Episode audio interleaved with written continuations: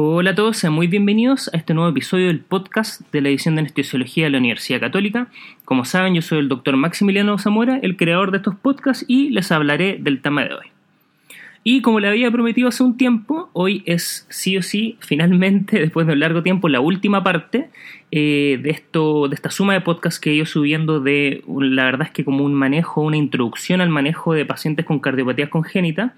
Ya hemos visto cuatro anteriormente, ¿no es cierto? Y les dije que el quinto capítulo del podcast... Eh, que es el último que el que le estoy subiendo hoy día, eh, iba a ser de algunos temas misceláneos. Específicamente les voy a hablar un poquitito hoy día sobre eh, cardiopatías congénitas y embarazo, cómo debe ser nuestro manejo anestésico y algo de eh, cardiopatías congénitas relacionadas con hipertensión pulmonar y específicamente les voy a hablar un poco de hipertensión pulmonar, cuál debe ser nuestro manejo anestésico y cuáles son las consideraciones perioperatorias importantes, no únicamente relacionado a las cardiopatías congénitas, pero como la hipertensión pulmonar muchas veces se relaciona a esta. Quise poner este tema que no es tan grande y si bien es importante, es un, poco cortito, lo quise poner dentro de estos temas.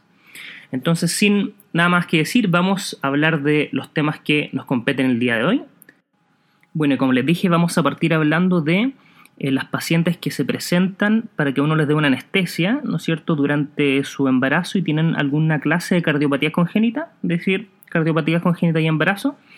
Y bueno, primero, y esto es que la verdad es que ya les debe quedar bien claro con los otros capítulos que he subido y con algunos de los otros datos que le he dado durante estos capítulos.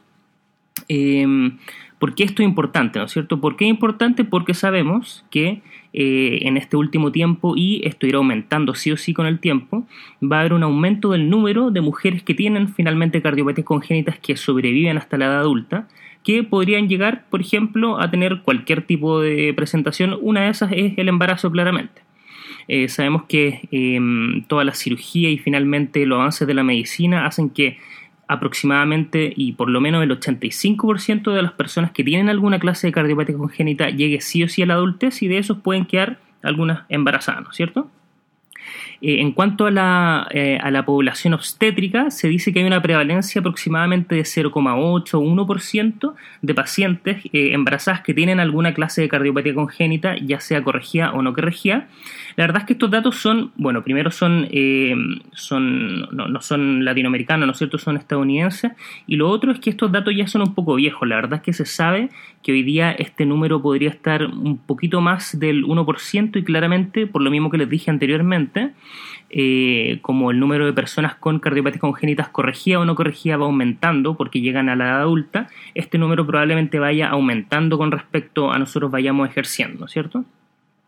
Entonces, ¿por qué es importante esto? Porque sí o sí es un tema que nos puede tocar, es un tema si bien no muy muy frecuente que va aumentando con el tiempo y lo más importante de esto que, como todo el tema de las cardiopatías congénitas, que tienen, la verdad es que estos pacientes tienen un manejo bien específico y eh, que hay que pensar antes de poder finalmente darle una anestesia adecuada.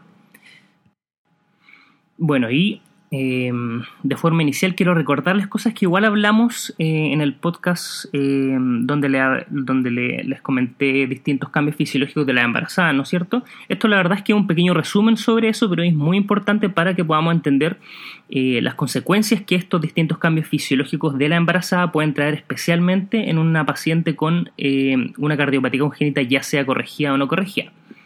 Eh, por ejemplo, eh, recordamos que hay muchos cambios en el sistema cardiovascular durante el embarazo, ¿no es cierto? Primero, claramente hay un aumento eh, de, la, de, la, demanda metabólica, por, claramente por la madre y por el feto. Es importante decir que la volemia aumenta aproximadamente en un 40-45% en promedio. También aumenta el gasto cardíaco de 30 a 50% y este tiene el pic en el segundo trimestre la frecuencia cardíaca también aumenta, llegando al pic entre el, en el tercer trimestre eh, aproximadamente y finalmente termina aumentando un 20 o un 25% sobre la basal de la frecuencia cardíaca. Y también recordemos que eh, debido a una modulación hormonal hay una importante vasodilatación, lo cual puede causar que haya una disminución de la presión arterial sistémica y eso la verdad es que parte en la gestación bien inicial, bien temprano en la gestación. Esto va a ser importante eh, en las cardiopatías congénitas y sobre todo hay algún subtipo de cardiopatías eh, que toleran muy mal esta disminución de la resistencia vascular periférica específicamente las, las cardiopatías que tienen que ver con alguna clase de estenosis. Por ejemplo, una estenosis aórtica congénita tolera muy muy mal estos cambios en la vasodilatación, por lo que podrían descompensarse con mucha mayor facilidad estos pacientes. Eh, todos estos cambios que le acabo de mencionar podrían ser tolerados de mala forma, ¿no es cierto?, con una paciente que tenga cardiopatía congénita, ya sea corregida o no corregida, y de especial eh, importancia y, de que nos tenemos que fijar son estos tipos de pacientes que podrían tener mayor descompensación, que son las que tienen disfunción ventricular, específicamente que acordarse de los pacientes, por ejemplo, que tienen ventrículo único, que pueden tener hasta disfunción ventricular de su ventrículo uno, único. Eh, las lesiones obstructivas que, como les dije, toleran muy mal estos cambios y esta disminución de la resistencia vascular eh, periférica. Los pacientes con hipertensión pulmonar, que es un tema que vamos a hablar después con un poquitito mayor detalle. Eh, y eso, esos finalmente son los pacientes que determinan generalmente algún grado más de gravedad en estos pacientes con cardiopatías congénitas y embarazo. esto todo esto sumado que también hay que recordar que de por sí el embarazo puede causar hartos síntomas en los pacientes incluso sin cardiopatía congénita, ¿no es cierto? Pueden, los pacientes pueden tener eh, ortopnea, fatiga, disnea y todo esto se puede eh, poner más severo incluso si es que tienen estas patologías de base. Eh, Aparte de lo anterior, también hay algunos cambios fisiológicos bien importantes relacionados con el parto, ¿no es cierto? Y la verdad es que hay distintas cosas fisiológicas que hacen que la posibilidad de una descompensación sea mayor incluso durante el parto. Por ejemplo, sabemos que hay una autotransfusión importante de sangre, ¿no es cierto?, hacia la circulación sistémica durante las contracciones uterinas, es decir, con cada contracción aumenta el volumen más aún de la paciente, el, el volumen circulante, ¿no es cierto? También esto hace que aumente más aún, durante el parto, el gasto cardíaco incluso llega hasta el 50% sobre la base cuando están las pacientes durante el expulsivo. Y, esto es muy importante acordarse que, eh, al contrario de lo que uno cree, ¿no es cierto? El PIC eh, hasta sobre 80% de, la basal del gasto cardíaco se, se llega incluso posparto, de posparto temprano, y esto debido principalmente por la autotransfusión que le había que le había mencionado, pero ahora no solamente por las contracciones, sino por la involución uterina y la reabsorción de todo el edema de estas pacientes. Eh, en el posparto temprano tienen un aumento muy, muy importante del gasto cardíaco. Y todas estas razones que le acabo de mencionar finalmente pueden determinar una descompensación cardiovascular, específicamente y de manera más importante las que les mencioné como, como los pacientes de mayor riesgo. ¿Y cuáles son las patologías que les mencionaba nuevamente eh, como las de mayor riesgo? Uno es la hipertensión pulmonar, que en un poco vamos a hablar un poco más de ella, pero para ir introduciendo, para que sepan a qué, a qué me refiero, la hipertensión pulmonar se define como una presión media arteria pulmonar de, de más de 25 milímetros de mercurio, y la verdad es que lo, que más, lo más importante que tienen que saber de esta patología es que, bueno, tiene varias causas, ¿no es cierto?, de varios tipos, pero en general un embarazo relacionado a la hipertensión pulmonar son de muy, muy mal pronóstico, sobre todo cuando son hipertensiones eh, pulmonares primarias y de difícil manejo con varios fármacos. Eh, sí o sí estos pacientes se tienen que manejar en un centro eh, de, harto especialista, en, un, en un centro terciario, deben continuar su, terapia vasodilatadora durante eh, el embarazo, restricción de fluidos, restricción de sal, por ejemplo, porque tienen un manejo muy fino de la bolemia este tipo de pacientes. Generalmente el parto y el finalmente el, la, el parto vaginal generalmente se tiende a evadir en este tipo de pacientes, ya que el gasto cardíaco en los pacientes con hipertensión pulmonar es muy, muy dependiente de la precarga, lo cual puede ser muy crítico, por ejemplo, con maniobras de valsalva eh, durante los esfuerzos del expulsivo. Además, hay que recordar que el parto sí o sí induce dolor importante, hipoxia, hipercarbia, puede haber acidosis, todas esas son cosas que finalmente determinan un aumento de la resistencia vascular pulmonar y finalmente se pueden descompensar este tipo de pacientes. Em, por lo que, eh, por, lo que les mencionaba que finalmente en, estos tipos de pacientes, sobre todo cuando son más graves, eh, muchas veces se termina decidiendo no realizar un parto vaginal. Eh, en este tipo de pacientes, al igual que, que, con muchas de las cardiopatías congénitas que vamos a hablar, que es como una alternativa bien, bien, bien buena que podría ser para estos tipos de pacientes, lo mejor, si es que se va a decidir un parto vaginal, o si el paciente llega, o si la paciente llega finalmente en trabajo de parto y requiere algún, alguna clase de manejo del dolor, lo mejor es hacer una peridural temprana, que les voy a hablar un poquito más de eso en un poco más detalle en, en un poco más de tiempo cuando termine de hablar de estos pacientes de riesgo. pero una peridural temprana con dosis bajas finalmente va a determinar que disminuye el riesgo de todas estas cosas, por ejemplo, del dolor, que puede aumentar incluso aún más el gasto cardíaco en estos pacientes, lo cual puede llegar a una descompensación importante, y sobre todo eso. Entonces, cuando estemos tratando o de pensar el manejo anestésico de estos pacientes que nos llegan para, eh, para, sobre todo para la analgesia del trabajo de parto, ¿no es cierto?, que es lo que más nos va a tocar, o posteriormente para una cesárea, tenemos que pensar que eh, finalmente las cosas que terminan descompensando este tipo de pacientes con cardiopatía congénita son eh, las exacerbaciones de las cosas que ya mencionamos, es decir, que aumente más el gasto cardíaco, un, que determine algún cambio en la resistencia vascular sistémica o pulmonar, etcétera. Entonces, en general, en estos pacientes, una cosa que queremos evadir de forma importante es el dolor, porque, por ejemplo, en estos pacientes eh, puede aumentar mucho el gasto cardíaco, como le había dicho, se pueden descompensar, etcétera. Otro paciente de riesgo son los pacientes que tengan disfunción ventricular importante. Esto ya puede ser por cualquier tipo de cardiopatía congénita, la verdad, o por ejemplo que estén em, que tengan disfunción posterior a la cirugía, por ejemplo, un paciente con tetralogía Fallot con disfunción del ventrículo derecho importante, o un paciente que tenga em, morfología de ventrículo único, ¿no es cierto? Eh, que tenga disfunción ventricular, un paciente que haya tenido el antecedente un switch arterial y, un switch arterial y haya determinado una disfunción ventricular por una cirugía que no fue tan temprana, por ejemplo. Y hay que saber que en estos tipos de pacientes también todos los cambios hemodinámicos del embarazo los pueden, pueden exacerbar su sintomatología y pueden hacer que sea muy grave también eh, las consecuencias fisiológicas en este tipo de pacientes. Eh, otro paciente de riesgo que le había mencionado de forma importante son los pacientes que tienen alguna clase de obstrucción al tracto de salida del ventrículo izquierdo. Lo más frecuente de esto es la estenosis aórtica relacionada a una, válvula aórtica bicúspide. Eh, generalmente estos pacientes que pueden tener ya basalmente poca tolerancia al ejercicio, etcétera, con todo esto del embarazo, ¿no es cierto? Aumenta la volemia, aumenta el gasto cardíaco, sí o sí se pueden hacer más síntomas, sí, pueden aumentar su sintomatología y aparte recordar lo que ya le había mencionado, hay una disminución de resistencia vascular periférica, disminuye la presión arterial finalmente en estos pacientes, los cuales puede descompensarlos claramente porque recuerden que este tipo de lesiones son eh, clásicamente las que uno eh, le gustaría que tuvieran una poscarga más elevada, ¿no es cierto? Eh, para disminuir el riesgo, por ejemplo, de síncope, el riesgo de isquemia coronaria y todas esas cosas se logran con una poscarga más elevada y como estos pacientes la tienen disminuida, generalmente se tienden a descompensar con mayor facilidad. Otros pacientes de riesgo son todos los pacientes que tengan alguna clase de válvula mecánica. Acá no, no quiero entrar eh, mucho en el detalle de esto, pero la verdad es que hay todo un tema relacionado con la anticoagulación de estos pacientes que la verdad es que tienen que mantenerla, ¿no es cierto?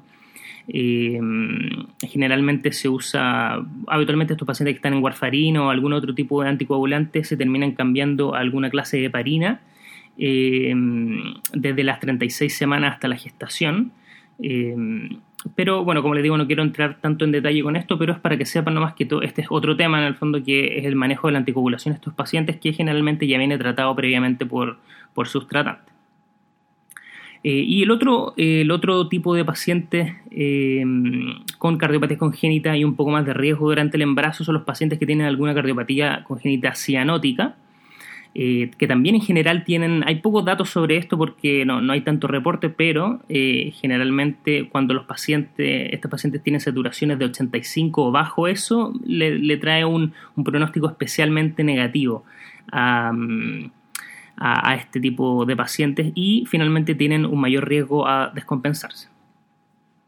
Bueno, y vamos con, vamos a lo que venimos como, como habitualmente les digo. Eh, lo más importante de todo esto que le acabo de mencionar es primero, bueno, saber eh, sí o sí los cambios fisiológicos durante el embarazo, eso es algo sí o sí que les pueden preguntar y es muy importante para nosotros los anestesistas como siempre, no específicamente en el tema de las cardiopatías, sino que como siempre saber los cambios fisiológicos y con eso nos vamos a poder hacer una idea de nuestro manejo anestésico, ¿no es cierto? Entonces primero son los cambios fisiológicos, los pacientes de riesgo que les mencioné y ahora vamos con lo que vamos a hacer finalmente, el manejo anestésico de estos pacientes. Entonces, la verdad es que, como ya se habrán dado cuenta y como todo, el manejo anestésico tiene que ser individualizado, ¿no? No se le puede dar a todos estos pacientes porque cuando hablamos de cardiopatía congénita es un abanico muy amplio de, enfermedades, entonces tenemos que pensar en la cardiopatía eh, específica de cada paciente y finalmente ahí le vamos a dar un manejo anestésico adecuado según sea su condición. La monitorización en general cuando el paciente eh, está en un parto vaginal eh, con, manguito de presión no invasivo, eh, oximetría de pulso, electrocardiograma continuo, generalmente es, suficiente. uno solamente piensa en una, invadirlos de, de, manera más importante, por ejemplo, con una línea arterial, sobre todo cuando van a cesárea, ¿no es cierto? Porque hay más recambio de volumen, más pérdidas de volumen. Eh, o cuando tienen disfunción ventricular importante, una cardiopatía congénita más importante, pero la verdad es que, como les digo, eso se va viendo eh, caso a caso. De manera importante, eh, hay que saber que todas estas cosas, ya sea el parto o la cesárea, sangran, ¿no es cierto? Ah, con mucha frecuencia uno, uno subestima mucho el sangrado de este tipo de, de eventos, pero la verdad es que, un, como sabemos, un parto vaginal puede sangrar 500 ml, una cesárea hasta 1000, ¿no es cierto? Eh, y finalmente la disminución de la volemia en estos pacientes, eh, también sobre todo los que son muy dependientes de la precarga, por ejemplo, los pacientes con hipertensión pulmonar, eh, los pacientes con cualquier tipo de obstrucción al tracto de salida, también es muy importante de estar ojo con la resucitación con fluido. porque, como les dije, se pueden descompensar de manera muy rápida. y finalmente la hemorragia puede ser muy mal tolerada, eh, específicamente, y, recuérdense bien, bien esto, y esto yo ya se lo mencioné en el podcast, en el capítulo anterior, ¿no es cierto?, cuando le hablé de la circulación en Fontán, este tipo de pacientes son los que más, más dependen de su precarga.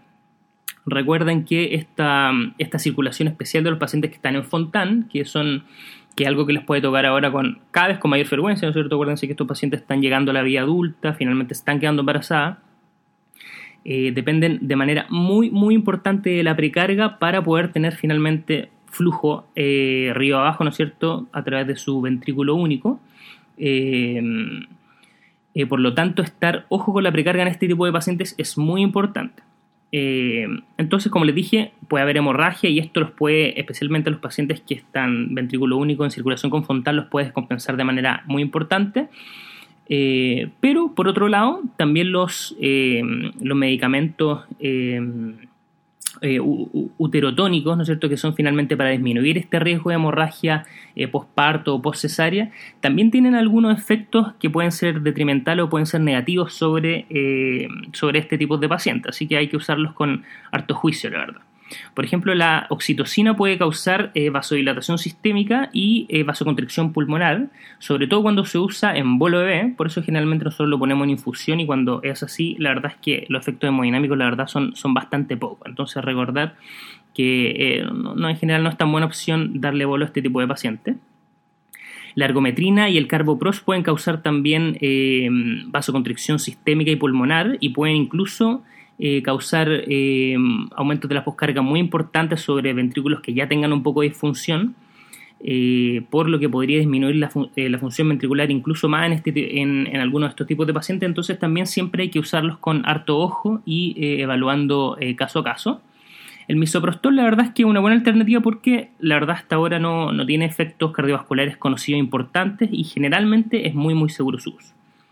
¿Qué nos quedamos con esto entonces? Que la verdad es que se puede usar cualquiera de estas alternativas, hay que usarla juiciosamente, evaluar riesgo-beneficio de cada una, recordar que la oxitocina mejor no darla en bolo y generalmente nosotros incluso en este tipo de pacientes igual utilizamos oxitocina, pero eh, recordar las, las, sutilezas que les dije anteriormente. Eh, bueno, ¿y qué vamos a hacer en, cuanto al manejo anestésico, la elección de la técnica anestésica, que es algo que ya le había mencionado eh, previamente? Em, la verdad es que los riesgos de descompensación de estos pacientes son mitigados de manera importante, es decir, disminuyen demasiado cuando se hace una analgesia peridural temprana. ¿Por qué es eso? Porque como vamos a tener eh, una analgesia eh, epidural temprana y efectiva, vamos a disminuir todas estas cosas, por ejemplo, el, dolor importante que puedan llegar a estos pacientes que determina un aumento en el sistema simpático, ¿no es cierto? Y finalmente puede causar eh, aumento, mayor aumento, ¿no es cierto?, del gasto cardíaco y descompensación, eh, por lo que ya le había mencionado.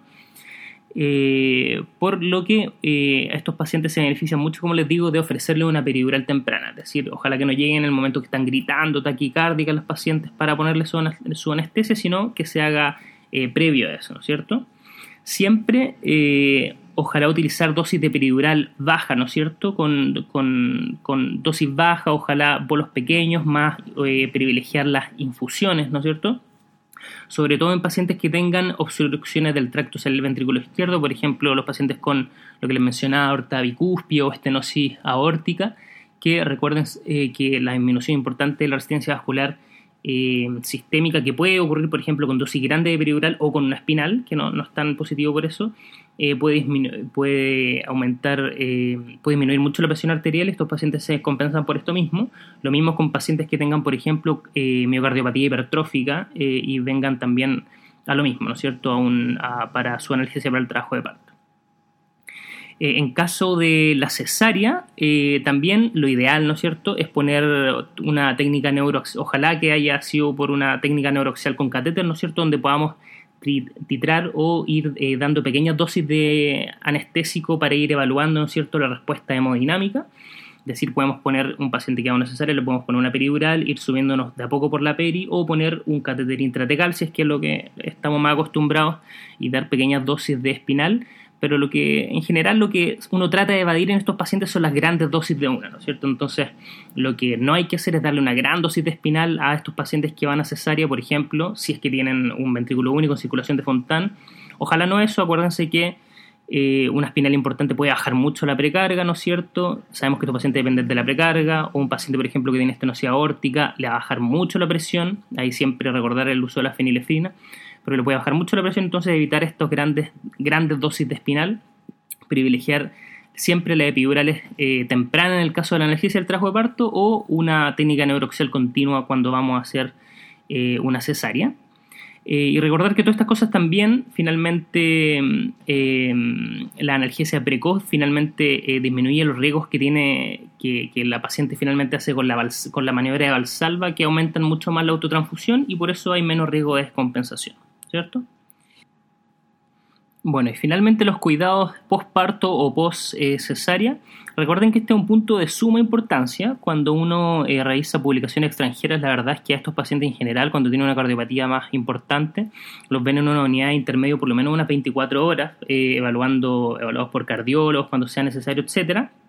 Eso la verdad que yo les diría que depende claramente caso a caso, el tipo de cardiopatía, como les he dicho, hay que ver siempre caso a caso. Eh, pero recordar que las descompensaciones con frecuencia son en el posparto. Como les dije, posparto temprano sube un, incluso un 80% más de la basal gasto cardíaco. Muchos pacientes suelen descompensarse con eso. Y la verdad es que eh, se sabe que entre el 50 y el 60% de las muertes relacionadas a estas pacientes con cardiopatía congénita y embarazo ocurren, eh, como les decía, el 50-60% seis semanas después del, del delivery, es decir, del parto o de la cesárea.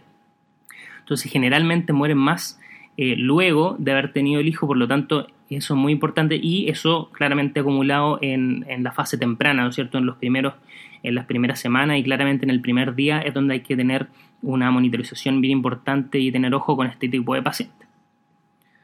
Eso, bueno, espero que le, haya quedado claro. Eso es con los que les tenía que comentar eh, con respecto a eh, cardiopatías congénitas y embarazo. La verdad es que este es un, tema bien, bien amplio, ¿no es cierto? Pero les quise dar como un, pequeño barniz de las distintas cosas a las que se pueden enfrentar y sobre todo em, eh, algunos tips para el manejo anestésico de esto. Bueno, y vamos con el segundo tema del día de hoy, que como les decía eh, es el manejo perioperatorio de los pacientes con hipertensión pulmonar. Acá la verdad es que sí o sí podría haber hecho un podcast solo esto, manejo perioperatorio y hipertensión pulmonar y no relacionado específicamente con cardiopatía congénita, pero como es un, eh, un, tema que habitualmente se relaciona y tampoco creo que sea importante tratarlo en tanta profundidad para hacer un, capítulo eh, específico sobre, sobre esta patología, sobre todo si es que no nos dedicamos solo a la anestesia cardiovascular. Em, he decidido juntarlo dentro de este podcast, entonces lo voy a hacer un poco corto, pero les voy a dar los, tips más importantes de manejo, ¿ya? Entonces, eh, vamos con eh, la hipertensión pulmonar. Primero, saber la definición, como ya les dije, ¿no es cierto? Eh, se define como una, un paciente que tenga una presión media arteria pulmonar mayor o igual a 25 milímetros de mercurio. Y la verdad es que este es un gran grupo de enfermedades muy heterogéneas. Recordar que la vasculatura pulmonar tiene una alta capacitancia, ¿no es cierto?, una baja resistencia, eh, eh, que puede aumentar su flujo de manera bien significativa con poco efecto sobre la presión y cuando esto se altera, finalmente los resultados en el organismo pueden ser severos. Y un punto bien importante que quiero dejar bien claro en este tipo de pacientes, eh, esta es una de las patologías que tiene mayor, mayor riesgo de eventos adversos, de efectos adversos en el perioperatorio. Es decir, un paciente que tiene hipertensión pulmonar eh, importante, sobre todo del tipo primaria y es severa, con altos fármacos, como le había mencionado, es un paciente que tiene mucho, mucho, mucho, mucho riesgo en el perioperatorio, que hay que tener mucho ojo. Y incluso eso también es importante saber que incluso a, pesar de que nosotros muchas veces hagamos todo, todo lo necesario, son pacientes que tienen alto riesgo de mortalidad incluso. Entonces, son pacientes para tener especial, especiales precauciones. Como les dije, eh, está la definición hemodinámica, que son 25 o más milímetros de mercurio y presión media de la arteria pulmonar. Y eso generalmente tiene que estar sumado a una presión de capilar pulmonar o presión de enclavamiento, ¿no es cierto? Que eso se hace por eh, hemodinamia, por un cateterismo, ¿no es cierto? Menor o igual a 15 además de una resistencia vascular pulmonar aumentada sobre 3 unidades de Wood. Y como les dije, el diagnóstico generalmente se hace por cateterismo. Eh, en el eco también se pueden ver algunas cosas, por ejemplo, la velocidad de la regurgitación tricuspidia. Eh, con eso se logra estimar la presión sistólica del ventrículo derecho, que es, como sabemos suele ser igual a la presión eh, sistólica de la arteria pulmonar cuando no hay obstrucción del tracto y del ventrículo derecho. Da un buen estimado el eco, pero como siempre, es un estimado. el diagnóstico se hace por cateterismo y generalmente los pacientes que tienen esto lo traen eh, hecho y, y, saben su diagnóstico de forma certera. Hay una clasificación que la verdad es que, eh, si bien no es tan importante que se la sepan de memoria, sí eh, es importante desde el punto de vista mm, fisiológico, ¿no es cierto? porque explica muy bien la fisiología de, cada uno de estos tipos. está el tipo 1, eh, que eh, son los em, cambios en la vasculatura pulmonar precapilar. Em, aquí está la, que con mayor frecuencia me referido hasta ahora, que es la idiopática, ¿no es cierto? Eh, la tipo 1. También hay otros tipos, por ejemplo, inducida por droga, inducida por VIH, algunas relacionadas, algunas cardiopatías congénitas, etc. Acá las arterias pulmonares pequeñas proliferan de manera irregular aumenta la resistencia vascular pulmonar, la presión de arteria pulmonar sin afectar el wedge, es decir, la presión de enclavamiento claramente porque es precapilar, ¿no es cierto? Esto es importante que es una enfermedad muy, muy, muy grave que puede terminar en falla del ventrículo derecho incluso la muerte de forma precoz. El tipo 2 eh, se dice que es por causa del corazón izquierdo, eh, por ejemplo, cuando el ventrículo izquierdo tiene disfunción sistólica o diastólica con aumento de las presiones de forma retrógrada, cualquier enfermedad valvular del lado izquierdo, etc. Acá claramente hay una presión de capilar eh, pulmonar o presión de enclavamiento mayor a 15, hay una aurícula izquierda que tiene presiones aumentadas y esto determina un aumento de presiones de forma retrógrada, que aumenta todo, ¿no es cierto? Aumenta la presión eh, venosa pulmonar y finalmente eso determina el aumento de la presión de la arteria pulmonar.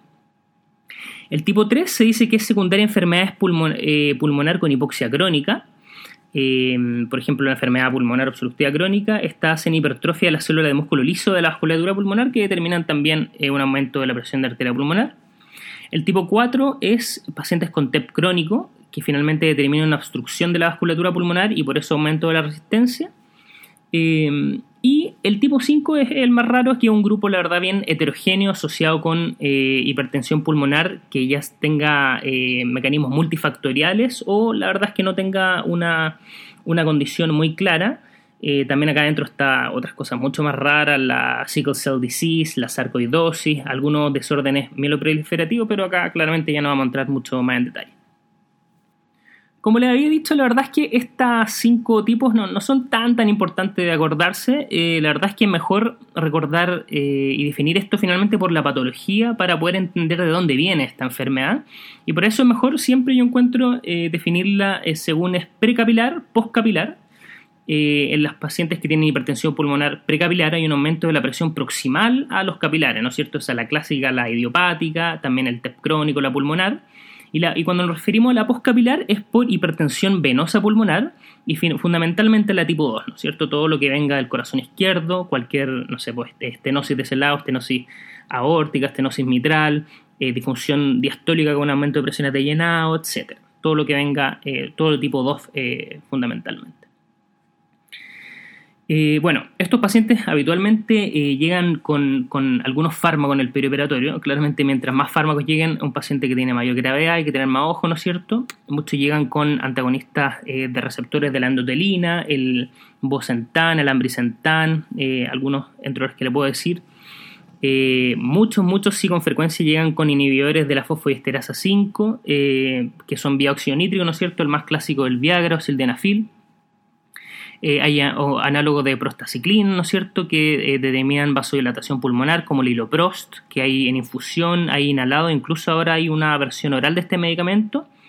Eh, y específicamente en esto, bueno, los que le he mencionado generalmente se tienen que sí o sí, sobre todo los pacientes con mayor gravedad, mantener en el perioperatorio es muy importante, pero recordar de manera especial que el hiloprost tiene una vía media bien corta, por lo que es muy, muy importante evitar su suspensión en el perioperatorio porque eh, de manera importante puede haber una vasoconstricción de rebote, es decir, se lo suspendemos y en el postoperatorio, en el intraoperatorio, el paciente puede hacer una crisis de hipertensión pulmonar muy importante y ahí eh, sí que mm, eh, aumenta la gravedad incluso. Bueno, y le había mencionado este, este la verdad es que quizás, quizás uno de los temas más importantes de esto, para llamar su atención, quizás que eh, luego les voy a hablar de, más, o sea, más que la clasificación y todo eso, es muy importante esto que les voy a mencionar ahora, el riesgo perioperatorio, que ya se lo había dicho de forma como superficial. Eh, después vamos a hablar a la fisiología perioperatoria y el manejo intraoperatorio en general, que una recomendación de eso. Pero es bien importante el tema del riesgo, eh, porque, como les decía en un inicio, siempre hay que tener ojo con estos pacientes la verdad es que la mortalidad perioperatoria en estos pacientes es difícil de definir porque claramente hay conflicto, como dije, bueno, está la clasificación que yo les mencioné, pero algunos también se, refieren a ellas como preposcapilar, hay claramente subregistro de qué tipo de, paciente nosotros tenemos en el perioperatorio. Entonces es difícil determinar la mortalidad o el riesgo perioperatorio de estos pacientes, pero sí hay algunos estudios retrospectivos Em, que muestran eh, una mortalidad perioperatoria del 7, incluso hasta el 18-20% en estos pacientes. Eh, es decir, bastante alto. Bueno, no, de todos los que hemos conversado, ¿no es cierto?, en estos podcasts, con baja frecuencia, eh, una patología podría llegar a tener 20% de mortalidad del perioperatorio. Ese es el primer indicio de que esta patología puede llegar a ser muy, muy grave, ¿no es cierto?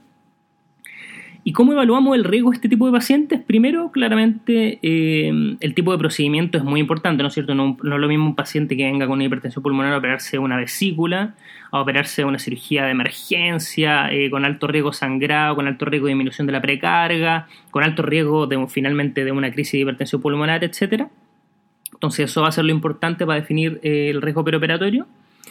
y pero siempre recordar que independiente de esto, igual la hipertensión pulmonar es un factor de riesgo independiente para complicaciones en el perioperatorio.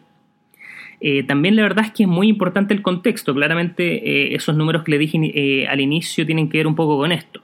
La verdad es que en un, en un paciente que viene a una cirugía electiva y tiene una hipertensión pulmonar, la mortalidad es aproximadamente el 2% en el perioperatorio, pero esta mortalidad sube incluso hasta un 15% en una situación de emergencia. Eh, eh, por lo que eh, el, caso que les mencionaba previamente, un paciente que viene sangrando, que viene por una laparatomía de emergencia, ¿no es cierto?, que viene con dolor, con riesgo de hipertensión pulmonar, probablemente con supresión pulmonar por las nubes, ese es el paciente que tiene mucho, mucho riesgo de mortalidad en el perioperatorio y por lo tanto hay que tratarlo como un paciente de riesgo en, en consecuencia. ¿Qué otros factores de riesgo hay para este tipo de paciente en cirugía no cardíaca? Como les dije, estos pacientes presentan una mortalidad eh, aumentada, especialmente, aparte de la cirugía situación de emergencia, eh, los que vienen con falla cardíaca, falla respiratoria, los que llegan a pabellón inestable hemodinámicamente, también tienen mayor riesgo de mortalidad perioperatoria, también tienen mayor riesgo de intubación prolongada, entre otras cosas. Esto es bien importante, ya se lo había mencionado, de especial riesgo existe en, la hipertensión pulmonar que idiopática, es decir, la tipo 1, y la mixta, eh, son específicamente porque habitualmente estos últimos se relacionan como a muchas causas sin, sin conocer, ¿no es cierto?, como de origen desconocido, pero específicamente estos dos tipos son los que tienen incluso mayor riesgo en el perioperatorio. Algunos reportes eh, más, eh, más nuevos que logré encontrar cuando estaba haciendo como el repaso, la investigación para este podcast, la verdad es que el último reporte de mortalidad que encontré fue uno, de, me parece que del año 2018, que incluía muchos, muchos pacientes, también un análisis retrospectivo con hipertensión pulmonar, y hablaba de una mortalidad perioperatoria aproximadamente del 3 3, 3,5%. Eh, pero una morbilidad mayor, cercana eh, al 6% incluso, eh, y en 10% en, en, algunos subtipos de esta serie. Y también mencionaba algunos factores de riesgo que, pueden, que pueden determinar un aumento de la mortalidad, y esto solamente para, que, para ir complementando lo que ya le había mencionado. algunos factores de riesgo son aumento de presión en la aurícula derecha, una caminata de 6 minutos menor a 400 metros, eh, la cirugía de emergencia, bien importante, el uso de vasopresores preoperatorios, que la capacidad funcional no sea 1 y que la presión sistólica arterial pulmonar sea mayor a 70. Y de todo esto, nuevamente, ¿cuál es el más importante? La cirugía de emergencia. Entonces, nuevamente, para terminar este punto, eh, un, a modo resumen, estos pacientes son eh, de alto riesgo, ¿no es cierto? Específicamente los pacientes tipo 1 con hipertensión pulmonar idiopática, precapilar, ¿no es cierto? Son de especial riesgo, pueden tener eh, muchas complicaciones, pueden tener mortalidad incluso hasta el, hasta el 15, 20% según algunas series, y de especial importancia cuando vienen a una cirugía de emergencia, que cuando hay que tener ojo especial en este tipo de pacientes. Bueno, eh, ya pasamos al tema del riesgo y ahora vamos con los últimos dos temas. Eh, como le había mencionado, les quiero hablar un poco de la fisiología perioperatoria en estos pacientes. recordemos que la presión de arteria pulmonar es determinada por la presión de la aurícula izquierda, el gasto cardíaco y la resistencia vascular pulmonar y se relacionan de la siguiente forma, es que la presión de arteria pulmonar es igual al gasto cardíaco por la resistencia vascular pulmonar y todo eso sumado a la presión de la aurícula izquierda. Entonces, alteraciones de cualquiera de estos puntos, ¿no es cierto?, pueden aumentar más la presión de arteria pulmonar, ¿no es cierto?, hacer isquemia o de infusión del ventrículo derecho. Especial atención eh, le voy a poner en el tema de la ventilación con presión positiva, que es algo que nosotros siempre hacemos en el perioperatorio, ¿no es cierto? Aumenta con la ventilación a presión positiva, aumenta la presión intratorácica y eso baja de forma importante la precarga del ventrículo derecho y su gasto cardíaco. El PIB baja la precarga eh, también por impedir el retorno venoso, pero a la vez también aumenta la poscarga bajando la, la, la fracción de eyección del ventrículo derecho.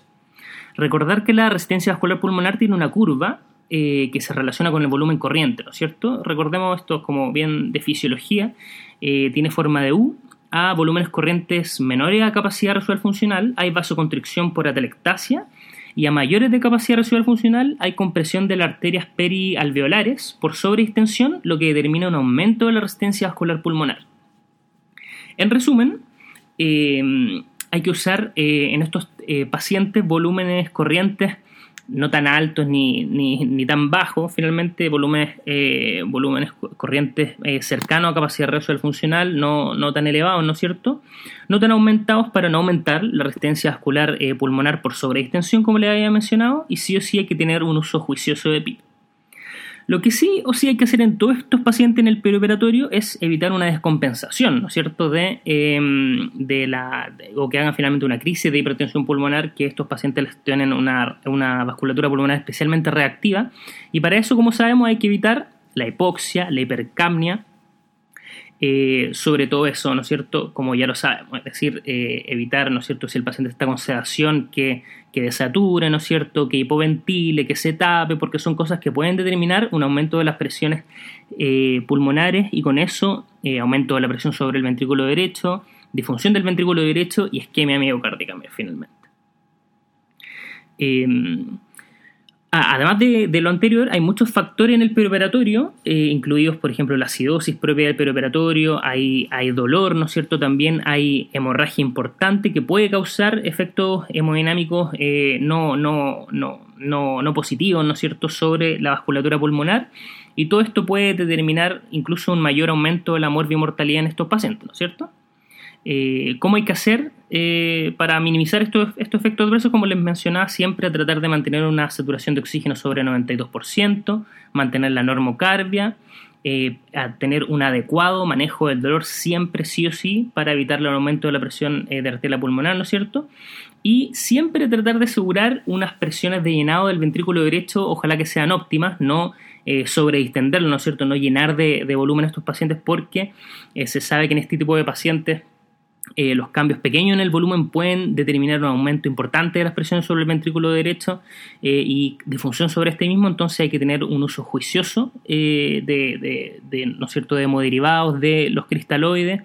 y ir de a poco, finalmente es lo, es lo que yo les, lo que yo siempre les recomiendo en este tipo de pacientes, hacer un uso juicioso de lo que tengamos disponible para monitorizar eh, pacientes, por ejemplo, eh, que tienen una hipertensión pulmonar primaria o de otro tipo muy importante, generalmente se recomienda, según el tipo de cirugía claramente, eh, pero una línea arterial, porque con eso vamos a poder ver la presión de forma segundo a segundo, ¿no es cierto? Y vamos a poder tener incluso, vamos a poder utilizar algunos, al, por ejemplo, algún método de gasto cardíaco no invasivo, ¿no es cierto?, que tengamos a través de la línea arterial para ver si es que al paciente le falta volumen, ir pasándole volumen con respecto a eso, tratar de no sobreextenderlo, etc. Em, la sobreextensión del ventrículo derecho asociado a, los grandes cambios eh, del volumen que hay en el peroperatorio em, puede determinar disminución, como les dije, eh, disfunción del ventrículo derecho, disminución del gasto cardíaco, hipotensión, ¿no es cierto? Y con eso eh, determinar em, disfunción coronaria y miocárdica. Bueno, y vamos con el último tema, quizás lo más importante de esto de la hipertensión pulmonar y es la elección de la técnica anestésica o qué vamos a hacer en el intraoperatorio, ¿no es cierto? Eh, primero, importante que sepan que la verdad es que hay muy, muy pocos datos eh, comparando los outcomes quirúrgicos de este tipo de pacientes, por ejemplo, en una anestesia local versus una anestesia em, neuroaxial versus una anestesia general. Y como hay, bastante, como hay pocos datos, la verdad es que todas las conclusiones que podamos sacar, la verdad es que van a depender mucho finalmente de nosotros, de, lo, de la técnica anestésica que, con la que uno se sienta más cómodo, con la que uno esté más acostumbrado a trabajar. Eh, por lo que la verdad es que en todo este tema no hay como una respuesta definitiva a qué es lo mejor para este tipo de pacientes. Lo que sí se sabe, la verdad, con, cierta, con cierta mm, seguridad es que lo ideal es que este tipo de pacientes sean, ojalá, eh, manejados por un anestesista que tenga algo de experiencia con el soporte cardiovascular y hemodinámico de pacientes con hipertensión pulmonar. Eh, ojalá un paciente que esté acostumbrado a este tipo de pacientes, eh, dejarle este, este, caso, pero si no, no es posible. Muchas veces lo que ocurre en los turnos en situaciones de emergencia no se puede, pero eso se sabe que generalmente podría ser algo positivo. Con el tema de la monitorización, eh, para igual que para toda anestesia, ¿no es cierto? Nuestra monitorización estándar, generalmente cuando tienen hipertensión pulmonar y van a una cirugía que va a ser de más de media, una hora, generalmente uno le instala una línea arterial. Eh, en cuanto a mayor monitorización, siempre muchas veces, eh, y, algo que yo con, frecuencia discuto con, con, residentes que me ha tocado, por ejemplo, eh, en, los que me han tocado casos con pacientes con hipertensión pulmonar, muchas veces uno está bien tentado ponerle un catéter de arteria pulmonar a este tipo de pacientes, por ejemplo, pero la verdad es que con, muy, muy, muy, muy baja eh, frecuencia eh, es necesario esto. habitualmente, si es que una cirugía de alto riesgo, no sé, una gran laparotomía, no sé, un paciente con hipertensión eh, pulmonar primaria idiopática eh, de alto riesgo va, por ejemplo, en Whipple. Eh, ni, siquiera en este tipo de pacientes muchas veces es tan importante el catéter de arteria pulmonar, sobre todo si es que ya sabemos de antes la, que la, presión de arteria pulmonar está aumentada, muchas veces es suficiente con un catéter venoso central, donde podemos ver la PVC, ¿no es cierto? Que el aumento de la PVC eh, brusco también nos podría indicar eh, una disfunción del ventrículo derecho súbita, ¿no es cierto? Eh, da información importante, entonces muchas veces con el catéter venoso central es suficiente para este tipo de paciente en una cirugía grande, no en todos, ¿no es cierto? porque por ahí podemos ver la PVC, pasar droga vasoactiva, etc. y si es que está disponible, claramente el ego transesofágico es una herramienta muy importante para ver el tema de, los llenados, ¿no es cierto? Mantener una adecuada precarga sobre el ventrículo derecho, no sobre extenderlo, etcétera. Bueno, y como les mencionaba, em, la verdad es que eh, si bien hay poca información así clara con respecto a cuál eh, es eh, la mejor técnica anestésica a elegir, Eh, sí o sí, lo que hay que tratar de hacer es siempre mantener una reducida eh, resistencia vascular pulmonar, ¿no es cierto? Y eso se hace con todo lo que le he mencionado, eh, disminuir la, posibilidad de hipoxia, la hipercapnia, un manejo adecuado del dolor, mantener ojalá una contractilidad miocárdica adecuada, ¿no es cierto? y todo esto manteniendo la resistencia vascular sistémica, ¿no es cierto? Disminuir la, pulmonar y ojalá manteniendo la resistencia vascular sistémica para, para no aumentar el riesgo de hipoperfusión miocárdica, ¿no es cierto? En ese sentido, em, muchas veces como que lo que se decía inicialmente es que estos pacientes se benefician más de una anestesia general, ¿no es cierto? Sí, eh, monitorización invasiva, anestesia general, porque así, por ejemplo, con la sedación, una espinal y sedación podríamos eh, tener más riesgo de hipoxia, hipercarbia, el paciente se tapa, podría ser una crisis de hipertensión pulmonar, pero como les digo, la verdad es que eso hoy día no, no está tan claro, no hay una que sea mejor sobre otra, si es que vamos a elegir una neuroaxial con sedación, sí o sí hay que estar atento a las cosas que les mencioné, si es que vamos a elegir una anestesia general, sí o sí tenemos que estar atentos en el manejo del dolor y la verdad es que hay que estar más, bien atentos de, todos los que le mencioné más que una técnica sobre la otra. Bueno, la verdad es que, eh, como les decía, todas las técnicas anestésicas se pueden usar en estos pacientes. Claramente hay algunas eh, ventajas de la anestesia regional, por ejemplo, mantener la ventilación espontánea, por lo tanto, así disminuimos el aumento de las presiones pulmonares con la ventilación a presión positiva. Por otro lado, la anestesia general tiene todo lo que ya les he mencionado, ¿no es cierto? La intubación endotraqueal eh, asegura, eh, eso asegura, la verdad es que es bastante relativo, pero en general asegura un, un, delivery adecuado de oxígeno, una ventilación más controlada, ¿no es cierto? Eh, aparte de la habilidad, ¿no es cierto?, de administrar, por ejemplo, vasodilatadores pulmonares de forma más adecuada, ¿no es cierto?, cuando el paciente está dormido pero claramente igual la administración de anestésicos también puede exponer al paciente a, periodos de apnea, hipoventilación, ¿no es cierto? Claramente si es que empezamos una anestesia general, no podemos ventilar al paciente, eso igual finalmente va a llegar a apnea, hipoventilación, crisis de protección pulmonar, etcétera, puede llegar a aumento del, sistema simpático. Por lo tanto, como les dije, la verdad es que es, es como caso a caso y las dos técnicas pueden ser adecuadas y las dos técnicas pueden llevar a efectos adversos importantes. Entonces siempre hay que acordarse de mantener eh, estas cosas, lo basal, ¿no es cierto?, que es, disminuir la resistencia vascular pulmonar, mantener una sistémica adecuada eh, y tener una función eh, miocárdica adecuada, ¿no es cierto?, una contractilidad potenciada o adecuada. la verdad es que todos los agentes de inducción endovenosos se pueden utilizar, en combinación con opioides y son, es, baja la, influencia que tienen sobre la resistencia vascular pulmonar y la oxigenación, es decir, casi ninguno lo aumenta. Sí hay algunos relajantes, por, específicamente los que eh, liberan más histamina, por ejemplo el atracurio, eh, que en, general es, mejor eh, no utilizarlo, porque con esta liberación masiva de histamina podrían aumentar la resistencia vascular pulmonar y gatillar también una crisis de hipertensión pulmonar, entonces generalmente lo, es, es bueno no utilizarlo, ¿no es cierto? Bueno, y por último hay, muchas drogas em, vasoactivas, ¿no es cierto?, que podemos utilizar en este tipo de pacientes. Con mucha frecuencia se nos pregunta esto. Y la verdad es que el vasoactivo que vamos a utilizar en estos pacientes en el intraoperatorio, la verdad es que también depende caso a caso, de la causa de la hipotensión, eh, de que sea, bueno, hipotensión o, relacionado con gasto cardíaco disminuido, etcétera. Si tenemos alguna sospecha de disfunción del ventrículo derecho, principalmente vamos a querer usar inótropos, pero eh, así, la, verdad es que esto también da como para un, capítulo específico esto, pero eh, en general estos pacientes cuando presentan hipotensión en, el intraoperatorio, en el perioperatorio, eh, hay que utilizar algún vasopresor, generalmente de elección es la noradrenalina, ¿no es cierto?, que em, aumenta, la verdad es que aumenta la presión tanto, aumenta la resistencia vascular tanto sistémica como pulmonar, un poco más la sistémica, la verdad, lo importante es que finalmente el leofeto, la noradrenalina, no aumenta más la resistencia vascular pulmonar que la sistémica. Entonces, por eso es un, es un vasopresor adecuado en este tipo de pacientes. Eh, en general, la fenilefrina no se recomienda mucho porque aumenta la resistencia vascular pulmonar de manera importante, por lo tanto, gatilla generalmente puede gatillar crisis de hipertensión pulmonar importante, entonces la fenilefrina en este tipo de pacientes no es tan tan recomendado, mejor siempre irse con el Leofet. Y esto es lo típico que creo que incluso se lo había mencionado en el podcast de vasoactivos, eh, eh, algo que con poca frecuencia se utiliza, ¿no es cierto?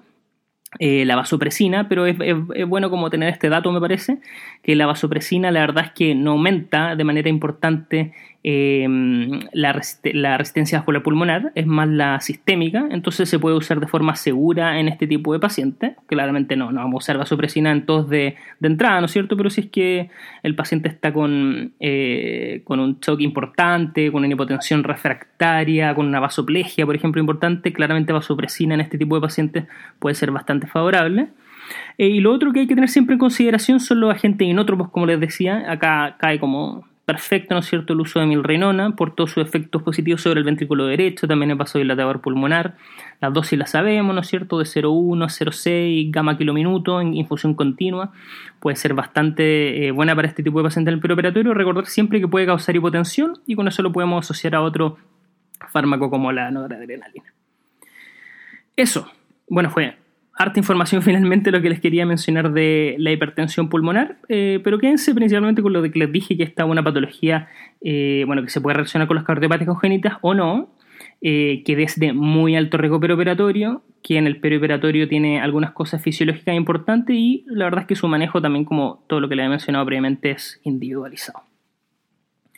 Bueno, eso sería todo por el capítulo de hoy. Eh, espero que les haya gustado. Estén esperando las próximas eh, semanas por nuevos capítulos que iré subiendo. Este sí, ahora sí, finalmente he logrado terminar estos capítulos relacionados al manejo, a la introducción al manejo de las cardiopatías, congénitas. Espero que les hayan gustado estos episodios. Para mí, claramente, esto, estos son temas que me gustan mucho. Yo me dedico específicamente mucho a este tipo de pacientes. Cualquier duda que tengan me la pueden enviar a mi mail. Ustedes saben que yo siempre soy muy, muy feliz eh, de responderles cualquier cosa. Em, y bueno, eso es todo por hoy. Como saben, yo soy el doctor Maximiliano Zamora. Eh, recuerden eh, escribirme a, mi mail, como les dije, mszamora.c.cl. Me pueden hablar eh, desde la página, desde el, Instagram de Anestesia UC, ¿no es cierto? De la página en Facebook. recuerden descargar este podcast a través de iTunes, Podbean o la plataforma que tengan y evaluarlo. Eso siempre me ayuda para que llegue a la mayor cantidad de gente posible. Bueno, y eso sería todo por hoy les quiero dar a todos muchas gracias por escucharme y en nombre del podcast de la edición de Anestesiología de la Universidad Católica, gracias por escucharme y que tengan una muy muy buena semana.